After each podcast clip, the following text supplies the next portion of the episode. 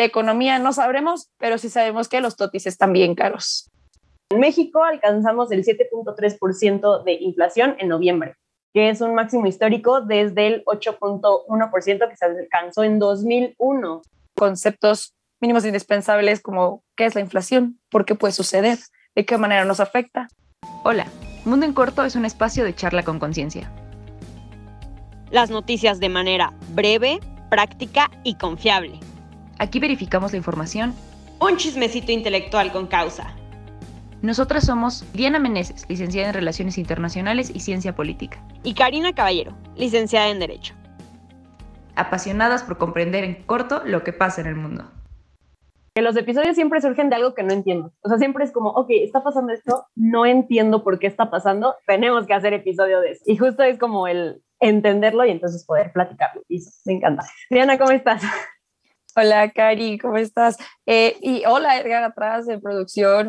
Y hola a todas, hola a todos, ¿cómo están? Yo la verdad estoy muy contenta. Mundo en corto me hace muy feliz. Con los jueves de Mundo en corto me emociono mucho.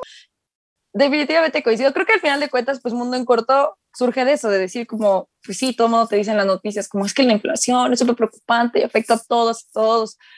Y de repente es como, güey, ¿y por qué no imprimen más dinero? O sabes, es como, si el problema es ese, pues ya, o por qué no hacemos trueque, ¿sabes? Funcionó en su momento, puede funcionar ahora. Y no, no entendemos como el verdadero, como la gran, la gran problemática detrás de la inflación. Y pues ya, llegado el punto de ser adultos responsables, qué horror, tenemos que estar informados de ciertas cosas que en nuestro día a día sí impactan, sí son importantes, y que pues nadie se siente explicarnos o que incluso muchas veces ya son, ya son parte de las conversaciones adultescas y ni modo que seas tú la única persona que se como, sí, ¿no? Súper preocupante. ¿De qué están hablando? Entonces, pues por eso estamos aquí, muy contenta, muy emocionada de tener una vez más un episodio con la mejor comunidad del mundo, la nuestra, obviamente. Pero antes de eso tenemos dos noticias que hay que comentar. Una, el accidente que acaba de suceder eh, donde desgraciadamente varias personas centroamericanas que pasaban por, por el país, por México, pues perdieron la vida en un accidente en un tráiler que se volteó. Y pues bueno, desde Mundo en Corto lo sentimos mucho, sentimos mucho a las personas que han sido afectadas por este tipo de situaciones y en el marco de, de esta, misma, de esta misma temática, les recordamos que el próximo lunes 13 vamos a tener una entrevista en vivo con la Fundación Juconi, que está muy, eh, muy relacionada con temas de migración eh, de movilidad social, etcétera. Entonces, para que no se lo pierdan. Me sumo, pues sumo desde Mundo en Corto, ¿no? Como, como al, al pésame. Mundo en Corto les envía un abrazo afectuoso a las personas que han sido afectadas. Y en noticias mm, un poco más digeribles, Merkel. Tenemos que dedicarle cinco minutitos. Cinco minutos, claro. Y digeribles, pero pues se tomen acciones concretas, ¿no? Llevábamos fácil ya un año, o, más bien desde que Merkel dijo que no se iba a postular para un quinto periodo, que vaya, como internacionalista era el notición, ¿sabes? Como, ¿cómo funciona el mundo sin, sin Merkel? ¿Qué, ¿Qué será del mundo sin, sin Angela Merkel? O sea, desde que tengo memoria y también desde que me importan los temas políticos internacionales, pues Merkel es no solamente el icono de la política europea, sino que es la líder que todo servidor público tendría que aspirar a ser. Una verdadera vocación y un temple digno de, admirar y que estoy segura que será recordada por generaciones. Así como seguimos hablando de la mujer de hierro, Thatcher, definitivamente Merkel también define la historia de la política global. Y como mujeres, pues fue un cambio de paradigma total porque ella fue la primera canciller en, Alemania. Y poco le faltó para ser también la que más tiempo llevó en el cargo. Ella, después de 16 años en el puesto, pues se despidió y con una digna ovación, porque pues ya, como sabemos, las elecciones fueron ya hace tiempo, pero finalmente Olaf, no sé pronunciarlo, disculparán mi falto conocimiento de alemán, no sé si es Scholz o Scholz o, ajá, es S-C-H-O LZ pasa a ser el nuevo canciller y pues definitivamente tiene un zapato muy, muy grande que llenar. El, el nuevo canciller será de centro, centro izquierda, lo cual va a ser como curioso. Y tenemos que recordar que Merkel fue la dirigente que, que, cambió el mundo en muchos sentidos. Muchos de nosotros tendremos alguna imagen de Merkel, ¿no? Algunos de nosotros, por ejemplo, yo siento que en mi imaginación tengo una galería completa. Tengo como a Merkel preocupada, a Merkel riéndose, tengo a Merkel. Mi favorita es esta escena donde está enfrentando a Trump en el G7 y está como neta con una firmeza viéndolo mientras que Trump está cruzado de brazos diciendo como, sigue gritando, no me importa, pero ella es la única mujer entre tantos líderes varones, como suele pasar en el mundo. Y, y sobre todo también, una imagen que me encanta, iba ella con su carrito con, como con dos botellas de vino, ¿no?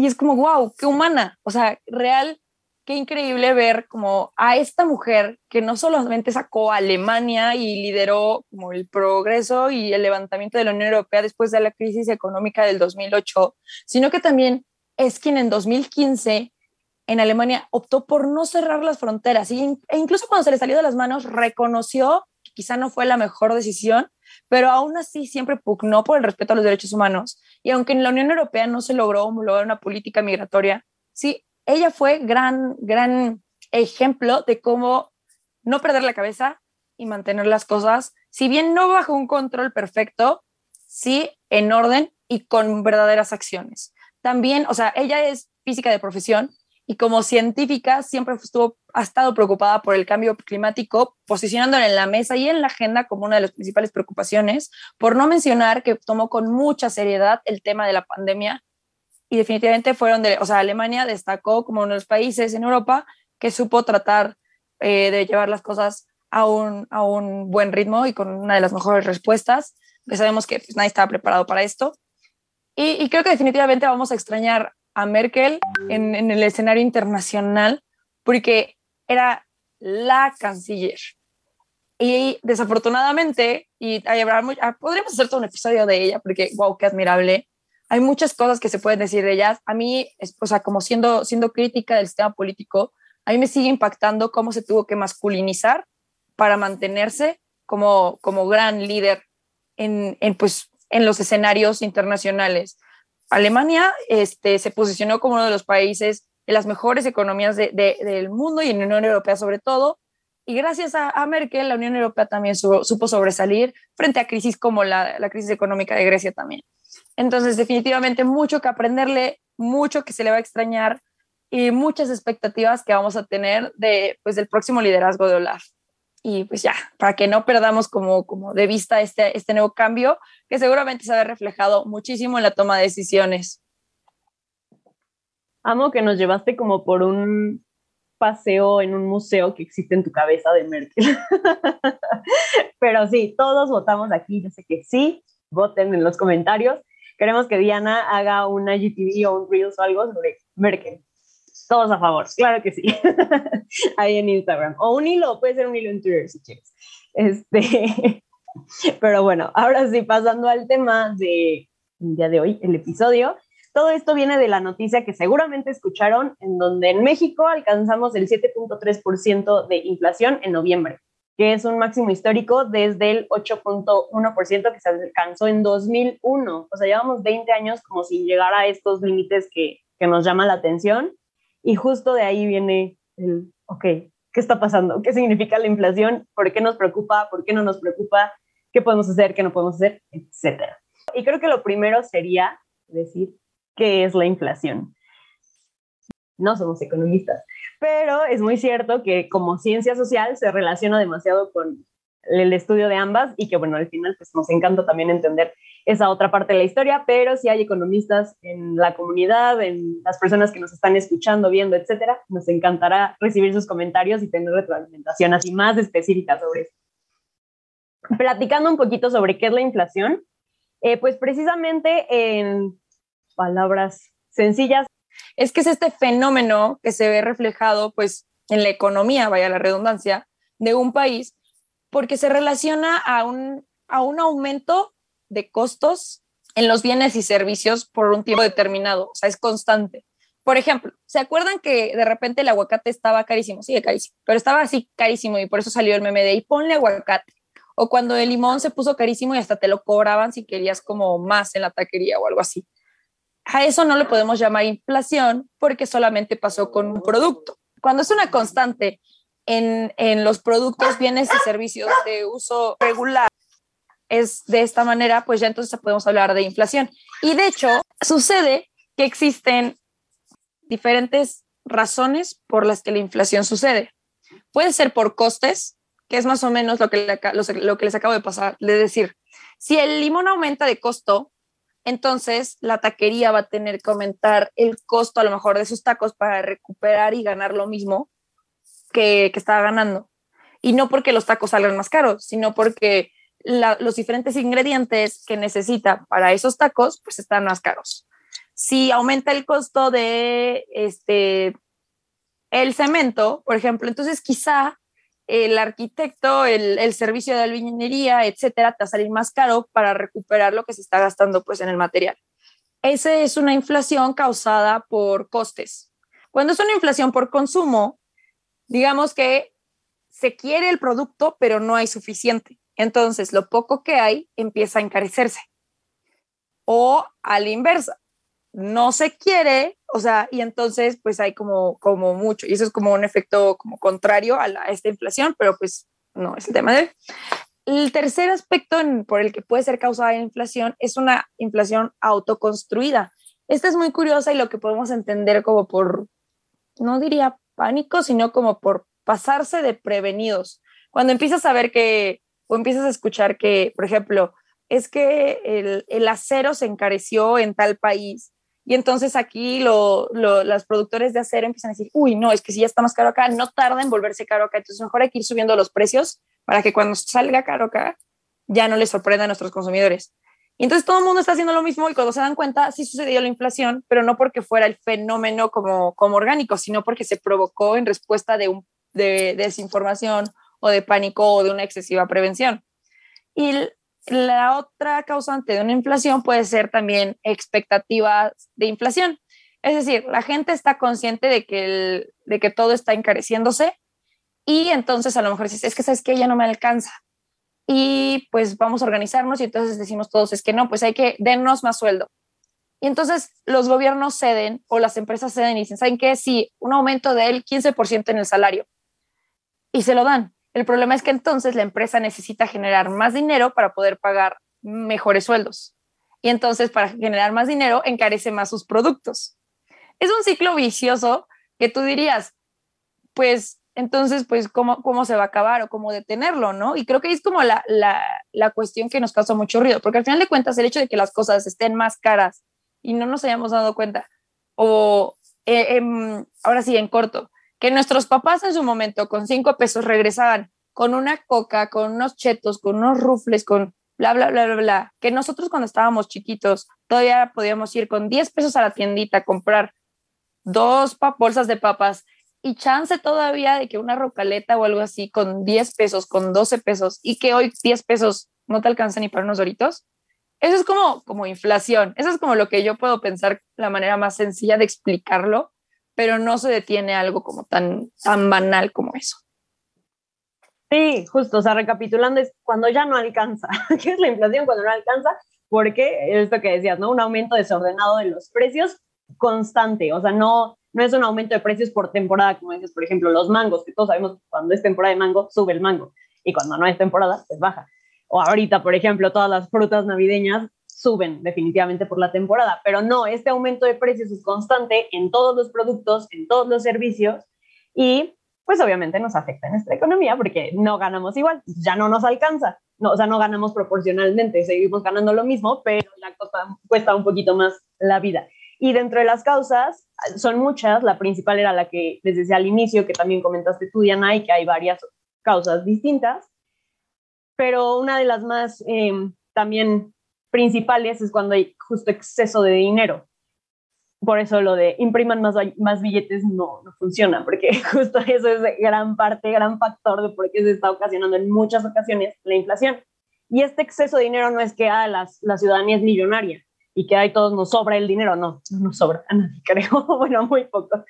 Pero eh, más bien se relaciona, y ahí es una crítica bien interesante, porque hay muchos autores que dicen que no se debe a una política económica, sino a una política fiscal, porque quiere decir que los, los gobiernos en general o sea, quieren financiar los déficits fiscales, es decir, que no recaudan impuestos de manera correcta, a través de impresión de billetes, por ejemplo, una mayor impresión de billetes.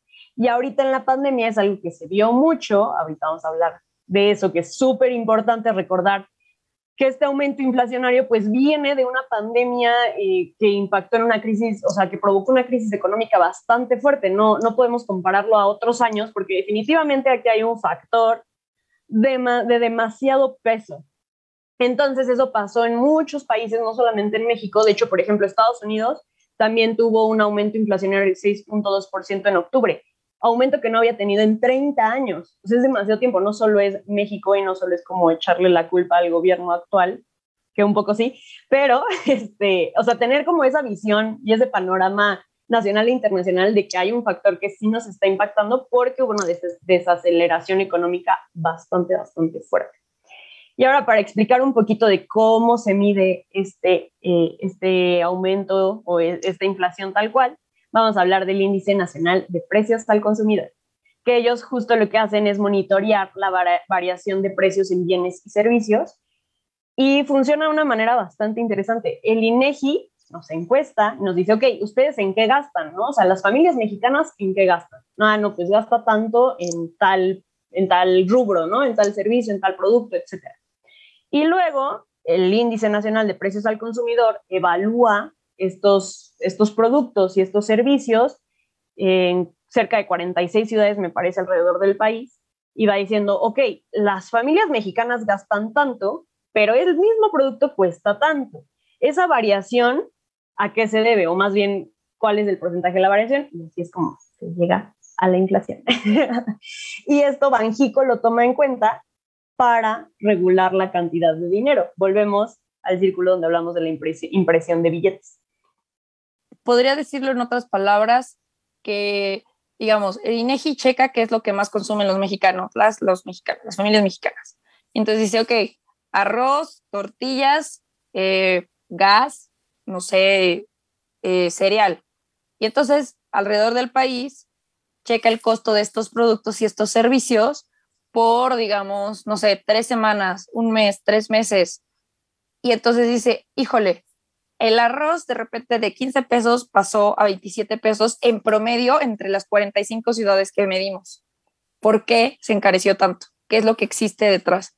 Es lo, sí, sí, sí, sí, sí quedó muy claro, nada más. En otras palabras, por si de casualidad quedaba alguna duda para que no, no haya. Y si de cualquier forma queda, nos pueden mandar un mensaje y seguramente tendremos un economista que pueda resolverlo mejor. Pero sí, o sea, me parece que, es muy importante. Hay otra forma, de, hay una otra forma en la que se mide y de hecho la más rápida es la que nos dices que es la del índice de precios del consumo, ¿no? El IPC. Esa es como la, forma más rápida de poder decir ya, o sea, y prender como los, los, las, las, alertas.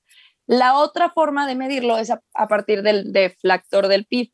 Esta tarda mucho más tiempo porque es un índice que sale de cuánto han variado los precios en un periodo determinado y no se hace como tan rápido en tres meses, sino que se toman semestres o años de diferencia. Y la fórmula es, se toma el PIB nominal entre el PIB real y se multiplica pues por 100. Entonces saca el porcentaje y dice, no, ok, ya hay inflación. Y entonces es ahí donde dices, ok, o sea, son diferentes métodos. Al final de cuentas, habrá uno, o sea, la asertividad de uno y de otro es porque lamentablemente, o sea, el PIB puede decir, ah, es que México tuvo como aumentó su PIB. Sí, pero recordemos que en el PIB se toma también incluso la inversión en la infraestructura, la inversión pública y demás. Y muchas veces esa inversión es deuda. Entonces, esto de que el dinero es deuda es muy cierto, también con los créditos. El hecho es, es dinero imaginario que realmente no se tiene, pero se está ocupando. Y una de las preocupaciones como muy grandes, no sé, o sea, a ver, aquí voy a hablar como de mí, le decía a Cari como, como por septiembre, ¿no? Que dije, oye, ya estoy, como que tengo, que crear como historial crediticio, saqué mi tarjeta departamental, no tengo trabajo, yo de verdad no creí que me la fueran a aprobar y me dieron de que un crédito de 8 mil varos. Y le dije a mi mamá, le dije, ¿qué, ¿qué, ¿qué están en la cabeza los dueños de este centro comercial donde yo haya sacado mi tarjeta? ¿Cómo le dan un crédito de 8 mil varos a alguien que no tiene trabajo? O sea, ¿por qué creen que sí lo voy a pagar? Por mí bien, o sea, historial crediticio. Yo sé mis consecuencias si no lo pago. Buro de crédito seguro. Yo sabía que sí iba a ser capaz de pagarlo, pero sin un trabajo y si así le están haciendo todas y todas las personas que, que piden un crédito, se lo están aprobando, qué peligroso. Y una amiga me estaba explicando, es que algo así sucedió cuando fue pues la crisis del 2008. O sea, tanto necesitaban levantar que de repente decían, es que necesitamos que circule el dinero. Entonces da créditos, da créditos, da créditos. Y cuando menos te das cuenta, lo único que tienes son deudores. Entonces, un poquito en esta idea de revitalizar la economía, pues en un intento de mover el dinero, de repente, pues sucede que los costos están muy altos, la gente necesita productos que ya no están, que no están disponibles, los costos aumentan y entender el sistema macroeconómico es, es un temón. O sea, mis respetos para quienes se dedican a esto de banca, inversión, finanzas, economía, porque está, está complicado y son muchísimas variables a considerar. Fíjense que es de mis carreras, así que cuando te preguntan, si no hubieras estudiado Derecho, ¿qué hubieras estudiado? Finanzas, economía, etcétera, me llamaba mucho la atención, pero le tuve miedo a los números, creo no estoy segura. Pero quizás nunca es demasiado tarde. En fin, creo que lo que mencionas de las variables a considerar es súper importante porque, ojo, ahora que vamos a hablar de las consecuencias, no a todos ni a todas nos afecta de la misma manera. Y esto es súper importante porque cuando yo escuché inflación y escuché a todo el mundo como, ah, la inflación, dije, no, pues sí, la inflación, ya valí, o sea, ya, y lo das por hecho. Y luego ya estudiando, justo preparando el episodio, dije, ah, no, no, no nos afecta igual. Ahí les va a poner. Porque no todos gastamos en lo mismo. O sea, volvamos al punto de que sí, todos los productos y servicios aumentan, sí, pero no a todos nos afecta de la misma manera porque no todos consumimos lo mismo.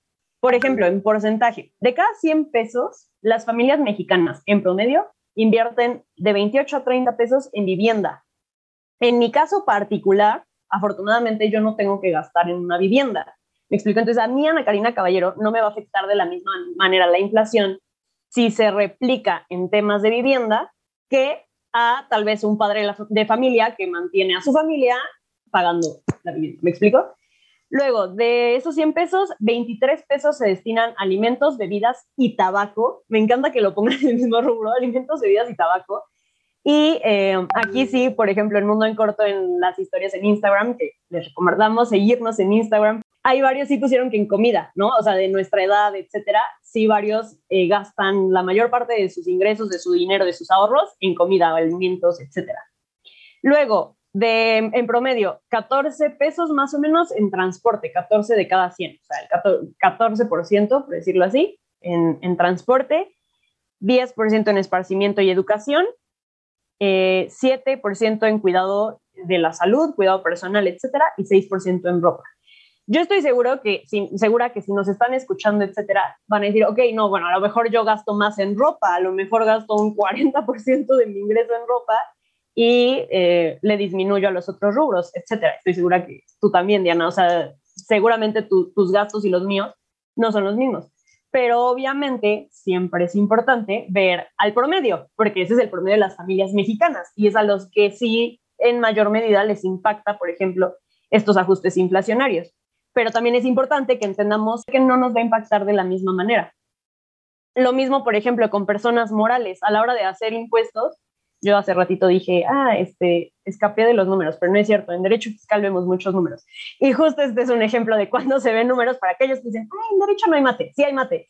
Por ejemplo, el ajuste, o sea, se hace un ajuste a las personas morales, o sea, a las empresas, de acuerdo a la inflación el factor de ajuste inflacionario es, puede ser acumulable o deducible. Entonces puede ser que o te cobren más impuestos o pagues menos impuestos. Insisto, va a depender mucho de cada caso. Aún así es importante ver la generalidad, pero creo que dentro de las consecuencias están, por ejemplo, estas, y ahora sí volvamos al punto de, ok, entonces, ¿cómo nos impacta a el promedio de México? Oye, buenísima explicación y pausa comercial. Si hay alguna contadora o contador de confianza que guste ofrecer sus servicios, lo agradecería mucho porque yo me decidí a no dejar que el SAT me ganara pero no puedo entrar ni a mi buzón tributario y estoy segura que algo no hice y por ahí sí existe preocupación. Pero bueno, ahí cuando... Ojo, que tiene una amiga abogada que le podría ayudar a, su buzón a entrar a su buzón tributario. Pero bueno, está bien. Contadores, Diana los busca. Ay, bueno, pues se cancela la convocatoria, muchas, no es cierto. De verdad que, bueno, de todas maneras, podríamos hacer eso, ¿sabes? Pues si nosotros nos damos los servicios, habrá quien los ocupe, abrir un directorio o algo así de la comunidad. Total, que estábamos hablando de que hay que ser como muy conscientes de que nos impacta de maneras diferentes, pero eso no quiere decir que pues al final de cuentas no sea un peso muy importante en la economía del país.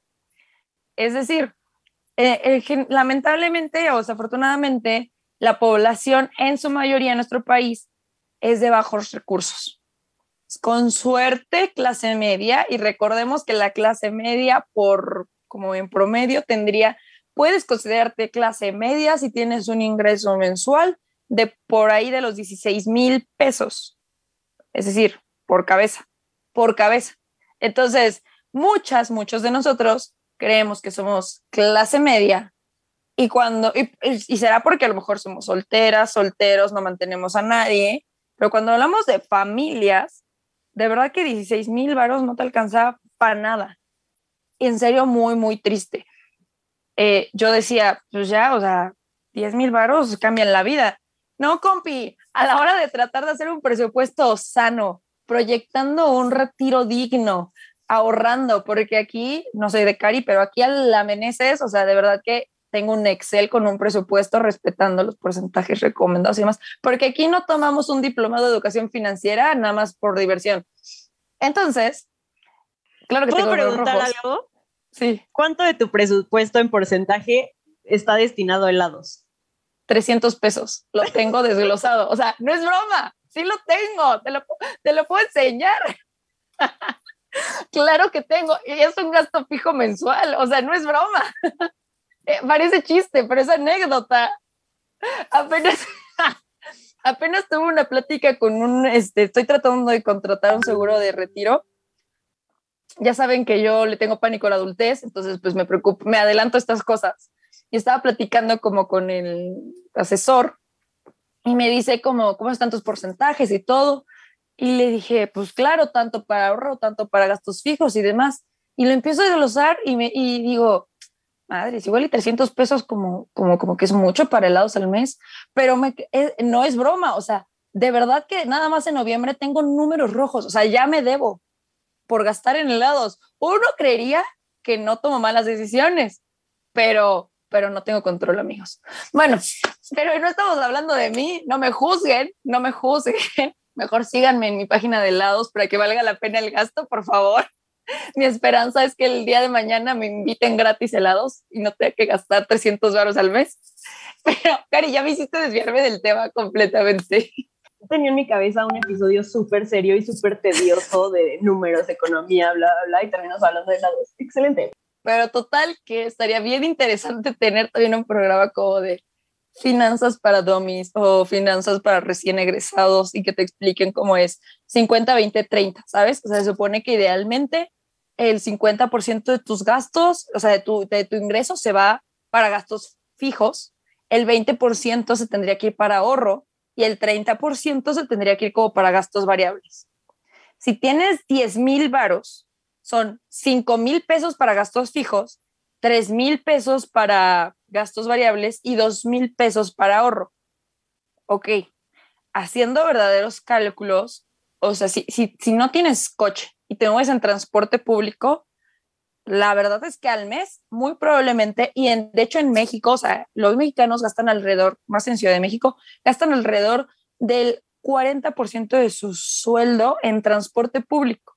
O sea, en Ciudad de México, porque hay muchas personas que se trasladan desde el Estado de México hasta Ciudad de México, y eso es una combi, un camión, metro, o el tren suburbano, o esto y el otro, ida y vuelta, que son al día 60 varos a lo mejor, más o menos. Eso es muchísimo teniendo carro, suponiendo que ya lo liquidaste, porque si no los liquidados son mensualidades de mínimo 5 mil, 6 mil pesos. Suponiendo que ya lo liquidaste y que es de cuatro cilindros, hablamos de gasolina de 1.500 al mes, si no gastas mucho, si no gastas mucho. Entonces, Eso es un gasto fijo, muy probablemente. En gastos fijos pondrás el plan de tu teléfono, tu renta. Y si dijimos que teníamos 10 mil pesos y que un 50%, a ver, consíguete una renta de menos de 5 mil pesos, ¿no? ¿Te va a dar para ahorrar el, el 20% de tu sueldo? Claramente no. Entonces, en la mente ilusa de Diana chiquita, 10 mil pesos hacían la diferencia. En la mente de Diana forzada a vivir la vida adulta Godín, no alcanza, bro. O sea, no alcanza. Yo decía, encuentro trabajo y mira, vámonos, nos independizamos. Adiós, papi, adiós, mami. Nel, o sea, me van a tener aquí en la casa cual parásito. Uy, y lo siento, mamá, y lo siento, papá, pero no alcanza. Uno creería que sí, pero no, chavas, no, chavos. Es muy desafortunado este show. Ser clase media en México a mí también me parece como un sueño muy, muy, muy lejanillo, o sea, de verdad está cañón. Y ya me parece incluso mucho más loco que hay gente que de verdad gana lo que yo puedo ganar un mes, de que a la semana, y qué chingón, la neta, qué bueno por ellos, pero está mal distribuido como esto. Esto que decía Cari es cierto. O sea, quizá no es un problema como económico como tal, sino es un problema fiscal que se puede atender. Y el organismo responsable de, de atender la, la inflación es el Banco de México el cual ahorita trae una broncota porque por aquí sacaron de que la candidatura de, Herrera y de por acá ya sacaron la candidatura de quien sería la primera mujer eh, gobernadora del Banco de México, a quien se le critica muchísimo porque claramente, o sea, no es que no, no tenga la capacidad, yo no dudo de que tenga la capacidad, pero pues no tiene la experiencia, las credenciales que se esperaban del anterior candidato. Entonces, problemas existen, muchos de economía no sabremos, pero sí sabemos que los totis están bien caros. Eso sí sabemos. amo, amo la conclusión del episodio. Los totis están bien caros. No, pero justo esto que decías del ahorro es una forma también súper fácil de entender la inflación. Supongamos que estamos ahorrando 5 pesos para un coche y la próxima semana el coche aumenta 5 pesos su valor. Entonces, si ahorraste esta semana 5 pesos y la siguiente aumenta, o sea, ahorras otros 5 pesos, el coche va a seguir subiendo, entonces jamás lo alcanzas, ¿me explico? O sea, tú vas ahorrando, pero el precio o el costo sigue subiendo y jamás lo alcanzas. Por eso la inflación sí es, sí es importante entenderla y sí es importante entender en qué rubros nos impactan personalmente y socialmente. Y hacia eso va la conclusión del episodio, que ya lo mencionabas. No sabemos de economía.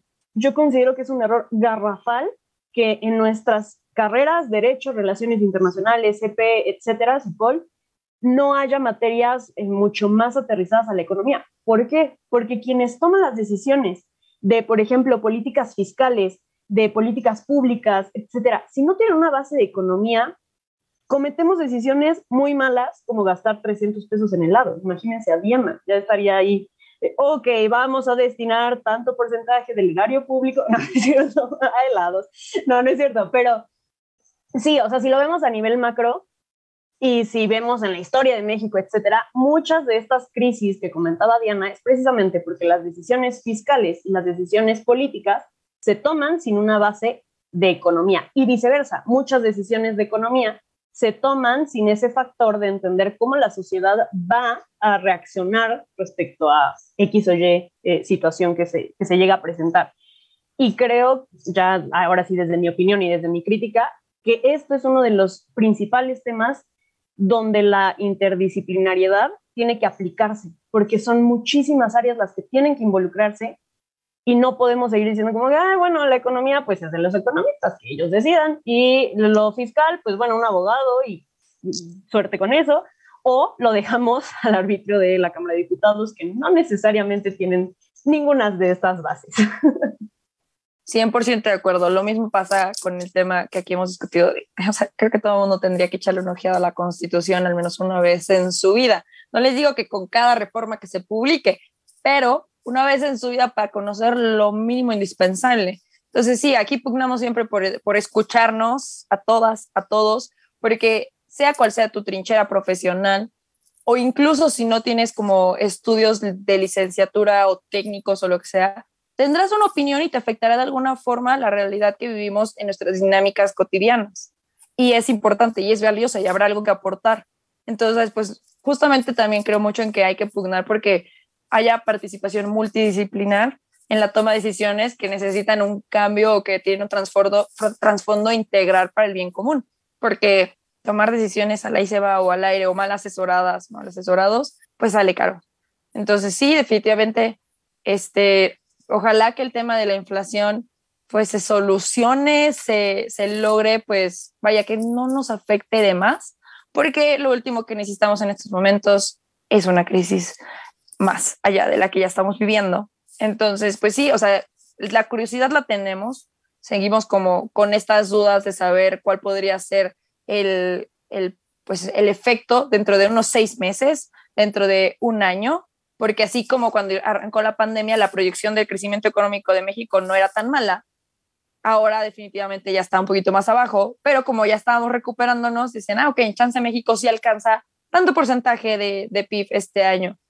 Y es decir, sí se pueden proyectar este tipo de cosas porque hay cálculos que son más exactos que otros, son, se, consideran las variables, hay análisis de riesgos, etcétera, pero siempre, siempre tenemos estos plot twists que, que pasan en nuestras vidas, en la toma de decisiones y cuando menos lo imaginamos tenemos estos resultados. Entonces, pues, ojalá que haya quedado como más claro, ya saben, estos conceptos mínimos indispensables como qué es la inflación, por qué puede suceder, de qué manera nos afecta. No tenemos las herramientas para decirles si el día de mañana, ¿saben qué? Salarios como con un incremento del 100% y que se imprima más dinero, porque no es nuestra rama, pero, pero ya, ya, ya pudimos, ya podemos concluir este programa entendiendo que, que no gasten 300 pesos en helados. Gracias, Karina. Yo aquí balconeándote, ¿no? Sí, y em, justo eso, por favor, somos, o sea, Mundo en Corto lo hacemos entre todas y todos. Entonces, en serio, si ustedes creen que hay algo que hay que afinar, que hay algo que no quedó claro, que hay algo que no lo explicamos de la manera correcta y tienen el conocimiento, de verdad, siéntanse en la confianza de mandárnoslo por comentarios, etcétera, y nos encantará publicarlo en Instagram, en Twitter, en Facebook, etcétera. Por cierto, síganos. Gracias, Diana. Gracias, Edgar. Si este episodio te gustó, compártelo con esa persona que sabes que le va a interesar. Gracias por acompañarnos. Por hoy nos despedimos, pero siempre puedes encontrarnos en nuestras redes sociales. Puedes buscarnos en Instagram, Twitter, YouTube y Facebook como arroba Mundo en Corto. Mundo, en Corto, es para ti.